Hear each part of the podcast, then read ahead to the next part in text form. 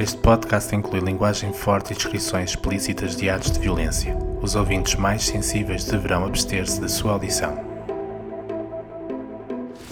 Anteriormente em O Assassino. O vulto atravessou o pequeno jardim e estacou junto ao banco de madeira. Fitou o envelope que fora deixado sobre ele e sentou-se, pronto a pegar-lhe. O assassino deixou escapar um ligeiro sorriso de contentamento. O seu contacto chegara, há anos que não se viam. Saiu do arvoredo e caminhou para ele, que, apercebendo-se da sua presença, levantou o rosto na sua direção. Era um cardeal. Sentiu uma presença pelas costas. Depois, uma manga preta, da mesma cor da sotaina que usava, rodeou o seu pescoço e encostou à sua pele um objeto afiado. Tratava-se de uma faca, manchada pela vida de outro homem.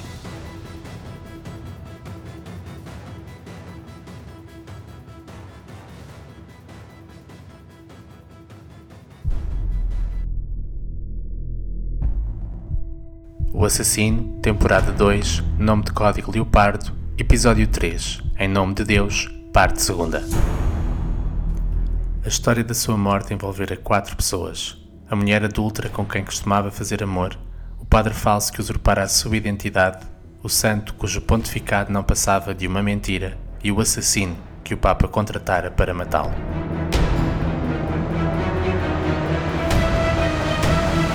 Biblioteca Apostólica, Cidade do Vaticano. Jaco caminhou irto pela ala cestina, sentindo atrás de si a presença imponente e o assassino, e no pescoço o gume afiado da faca com a qual o ameaçava. O sangue corria desenfreadamente pela sua jugular, pulsando, pelendo de vida, temendo a morte, e as pernas frágeis tremiam, deixando com uma sensação de desequilíbrio. O mercenário largou-o e ordenou-lhe que se sentasse. Recolheu das folhas carcomidas dos evangelhos a fita castanha de veludo e guardou-a num dos bolsos interiores da batina. De seguida, puxou de um banco velho e colocou-se diante dele. O parco engoliu em seco, reconhecendo os olhos penetrantes e o brilho cínico que emanava deles. Não matara noutra ocasião, porque não quisera. Assassinou o guarda, arriscou perguntar o jovem. O cardeal fez um ar entediado, como se considerasse a questão inútil ou pouco importante. Por seu lado, mostrou-se mais interessado noutros pormenores.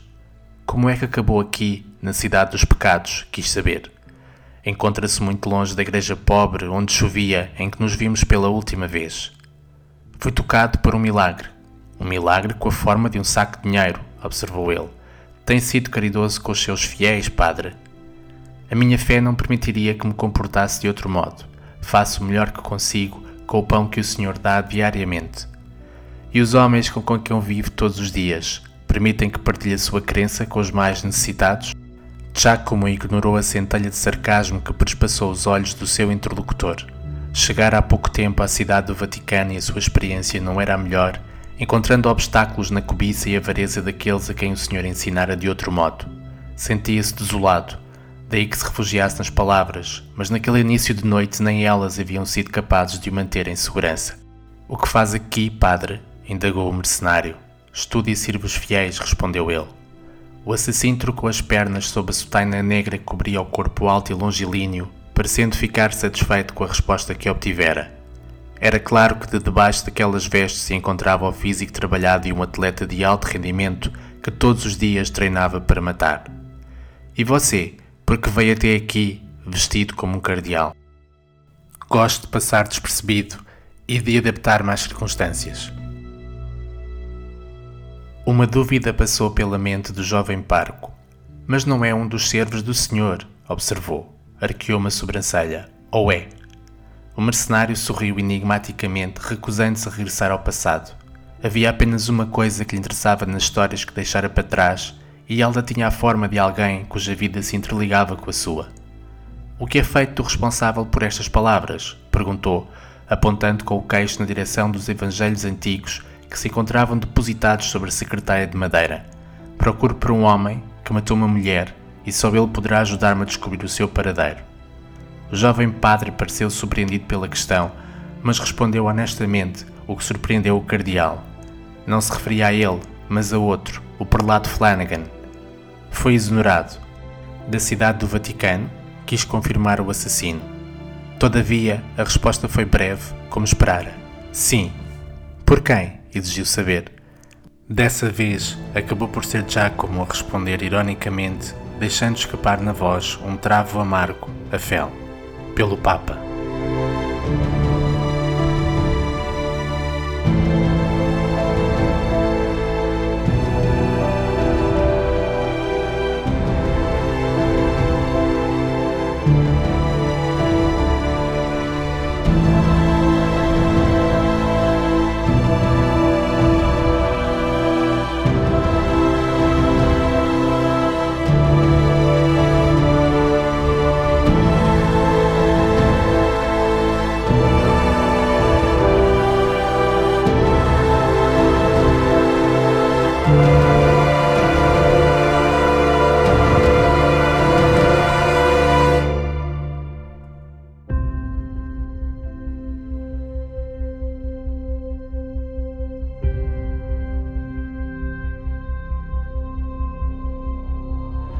O homem deixou o parco no interior da biblioteca, a salvo entre os livros santos, e fez-se à rua, atravessando o pátio Belvedere.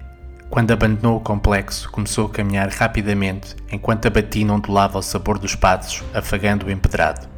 A figura alta e masculina, vestida de negro, com uma fita carmesim à cintura, surgia e desaparecia entre a escuridão noturna que caía sobre aquelas paredes altas, atrás das quais refugiavam os pecados dos homens que não serviam o Senhor.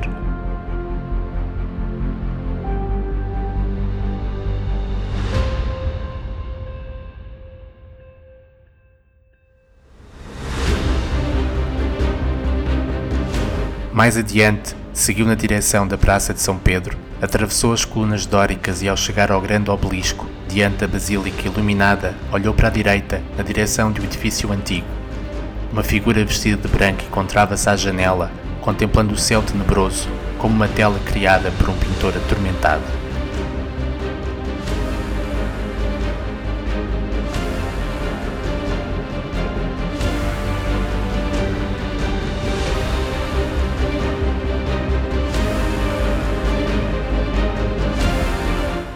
Os dois entreolharam-se.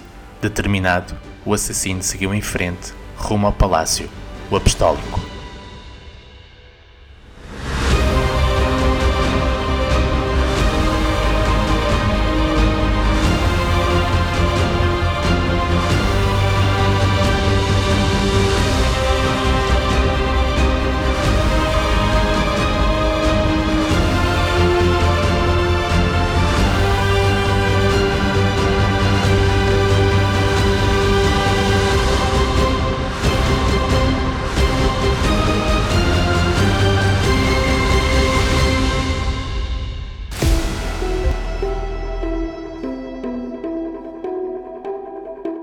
Temporada 2, nome de código Leopardo, de O Assassino, continua no próximo domingo com o episódio O Pescador, disponível gratuitamente em oassassino.com, Apple Podcasts e Spotify.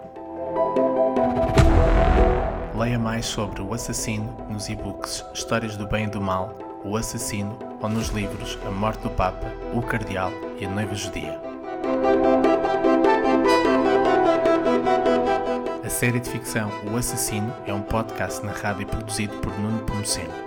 O Assassino é uma personagem criada por Nuno Pomoceno para a série literária Afonso Catalão.